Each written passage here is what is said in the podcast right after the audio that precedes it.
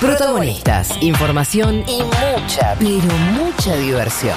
Crónica anunciada, cuarta temporada. Juana Morín y Rocío Criado. Futuro. Si ya está enganchada del otro lado nuestra queridísima compañera Poli Sabatés. Estoy acá, Rachita, ¿cómo Hola? Polita. ¿Cómo andas? ¿Quedaste solita? ahí? Quedé absolutamente sola, eh, estamos con Raduazo nada más, Cazón me abandonó, eh, pero bueno, estoy acompañada por vos del otro lado. ¿Cómo estás? Bien, bien. Acá es un día medio feo, ¿no? Horrible. ¿Hoy vale la pena estar en cuarentena o no? Sí, totalmente. Un poco sí. Hoy es uno de los días que decís, qué bueno que estoy en cuarentena. No, mentira, me pasa que escu- eh, escucho el programa y quiero estar ahí. Sí. Pero bueno, ya, ya vendrán mejores tiempos. Es que es raro igual para nosotros, es como lo decíamos hoy con Sebas, cambia un poco también la lógica, nosotros somos de hacer mucho ruido, de molestar mucho, de estar todos juntos al mismo tiempo y ahora bueno, incluso el tono del programa cambia porque bueno, somos menos, pero ya, ya van a llegar tiempos donde nos vamos a poder abrazar, besar, gritar y hacer todo lo que siempre hacemos. Sí, ojalá que sea, pero, o sea, ojalá que sean los tiempos en los que sirva para los, los sanitarios, ¿no? Pero ojalá que eso sea pronto. Sí, totalmente. Eh, Poli, hoy vamos a hablar de un tema súper interesante que también nos está tocando mucho en las medias, que tiene que ver con qué va a pasar después de que pase esta cuarentena, sobre todo en los espacios donde uno solía ir para poder consumir espectáculos, el cine, el teatro, que uno entiende que no se va a volver a la actividad de forma total.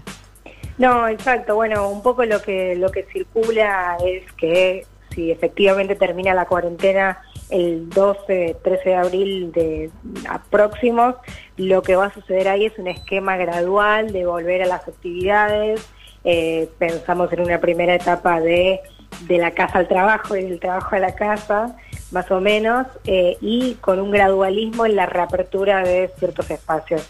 Lo escuchaba en la enumeración de los 12 puntos, 12 no sé si eran a, a que él en el medio hablaba de los espectáculos masivos, hablaba de los espectáculos deportivos, pero también de los espectáculos que reúnen gente y en este punto eh, es interesante pensar qué está pasando, por ejemplo, con el cine y con el teatro. Ayer eh, leía, leyendo diarios, me encontré con una nota a Carlos Rottenberg, uno de los empresarios eh, de espectáculos más eh, célebres, digo, por toda su trayectoria que tiene la Argentina, y él decía un título que a mí me llamó mucho la atención, que era, para el teatro, el 2020 ya terminó. Tremendo. Muy fuerte, muy fuerte leer ese título, por supuesto, lo llamé a Carlos, lo llamamos desde la producción para, para hablar, para poder hablar con él y que nos cuente un poco qué, qué quiere decir con esa frase, porque estamos hablando de industrias eh, que si las vemos uno por una, es catastrófico el, el- grado de, daño eco- económico que están teniendo o que van a tener después de la pandemia.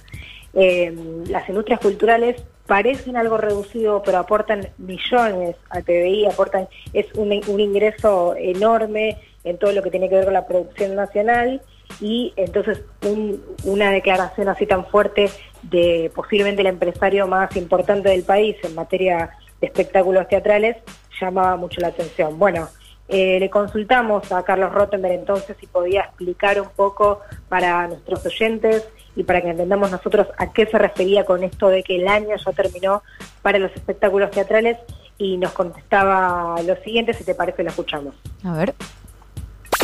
Creo realmente que, que en lo que atañe a las actividades como la nuestra, lo que tiene que ver con el circuito, llamémosle comercial, del espectáculo teatral y musical, el año terminó. Y terminó en marzo. Esto se divide en tres fases.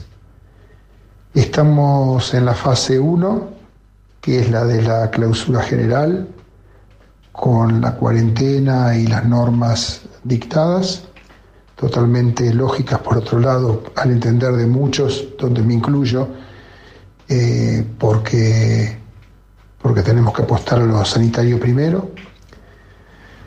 Una fase 2 que va a venir cuando empiece paulatinamente a abrirse distintas actividades y profesiones.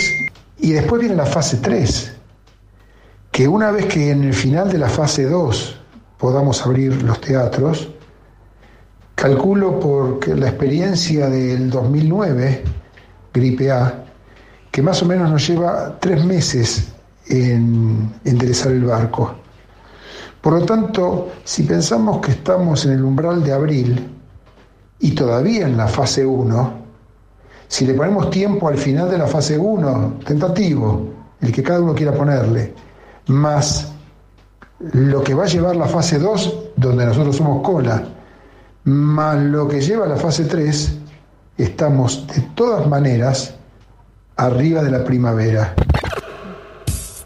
Bueno, terrible un poco el diagnóstico que hacía Rottenberg. Ahí explicaba eh, lo que él llama la fase 2, que es lo de la reapertura. Después me contaba más en detalle los teatros y los cines. También van a ir en la cola de eso, van a ser los últimos. Él me decía, fuimos los primeros en cerrar y vamos a ser los últimos en abrir por una cuestión de que son espacios, justo es una actividad donde se eh, congrega mucha cantidad de gente y además el, propio gobierno está recomendando en ese sentido eh, que, eso se demore un poco más. Y lo que me decía, no, específicamente él, sino que estuve hablando con varios empresarios, empresarios del sector, es eh, muchos de ellos tienen, sobre todo en los circuitos más comerciales, empleados, ¿no? Claro. Eh, yo preguntaba cómo se van a sostener esos sueldos si no hay absolutamente ningún ingreso posible cuando los teatros están cerrados, cuando los cines están cerrados. Y la respuesta de los empresarios era dramática, era o, con nuestros o con los ahorros que hemos sabido construir en estos años o no sé. Es que el tema también eh, me imagino que es eh, pensar qué tipo de, respuesta se puede dar por parte del Estado. Hoy hablábamos con Seba sobre la situación general, ¿no? Digo, de el empresariado, de los trabajadores y de los sindicatos. Ahora, cada rubro tiene su problemática en particular y como bien lo explicaba Rottenberg, cuando todo esto pase va a tener distinto ritmo para, para restablecerse. Van a haber actividades que se van a poder restablecer de forma automática, cumpliendo obviamente con las medidas sanitarias, pero acá hay una cuestión de impedimento lógica, que es que un lugar que aglomera a muchas personas no lo puede hacer. Entonces, digo, también desde el Estado va a tener que haber algún tipo de mesa de diálogo, me imagino, con los distintos empresarios ligados a los espectáculos para ver de qué manera se puede asistir, porque obviamente en el medio hay trabajadores. Absolutamente, me parece que eso, esto último que decís es lo, clave. El Estado ayuda a los, eh, a los, eh, a los empresarios teatrales ya con algunos subsidios, por ejemplo los edificios teatrales no pagan impuestos, pero eso evidentemente es insuficiente y esto que decimos me parece que es la clave, qué pasa con los trabajadores que hay en el medio, porque el teatro, el cine, las artes son un, un bien esencial de nuestra cultura, de nuestra formación de identidades y todo eso lo que yo creo completamente es así, pero ponele que eso pueda esperar. Lo que no puede esperar es los trabajadores que quedan en el medio. Y en ese sentido le preguntaba también a Rottenberg, que nos daba otro testimonio que ahora vamos a escuchar, es qué pasa con toda esa gente que queda en el camino, que son trabajadores eh, de un rubro que necesita específicamente para subsistir de la congregación de gente y cómo hacer para que puedan subsistir en estos meses. Bueno, esto eh, nos decía también Carlos Rottenberg.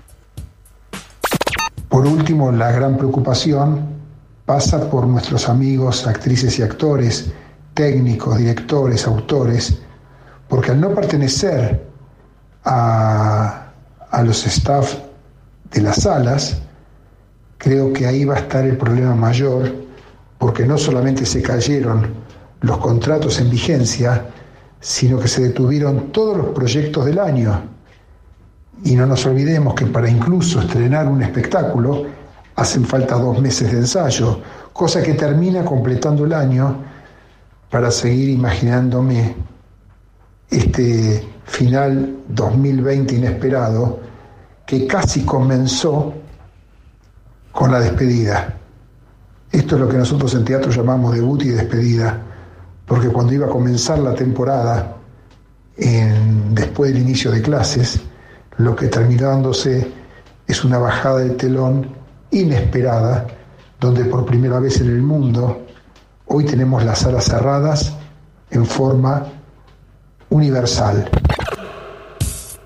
Bueno, ahí estaba entonces Carlos Rottenberg dando un poco este panorama de una industria que, insisto, va a ser de verdad de las más eh, relegadas, de las más dañadas y una industria a la que le cuesta mucho también recuperar, porque supongamos que en octubre, por poner alguna fecha, vuelven los teatros. Sí. Esto que dice de eh, va a costar tiempo primero recobrar la confianza para ir a lugares públicos y después va a costar tiempo que los que somos asistentes a espectáculos reconstruyamos el bolsillo para poder eh, digo invertir un poco de, de nuestro sueldo, de nuestro salario mensual en algo como un consumo un espectáculo. Así que muy complicada este, este panorama. Queríamos traerlo porque si empezamos a poner la lupa en, actividad por actividad, vemos que realmente todavía no somos capaces de pensar y de concebir con total conciencia el daño muy, muy difícil y muy irreparable que está trayendo esta pandemia. Sin duda, además es una pandemia que llega en un momento de crisis eh, genérica, ¿no? Digo, cuando uno mira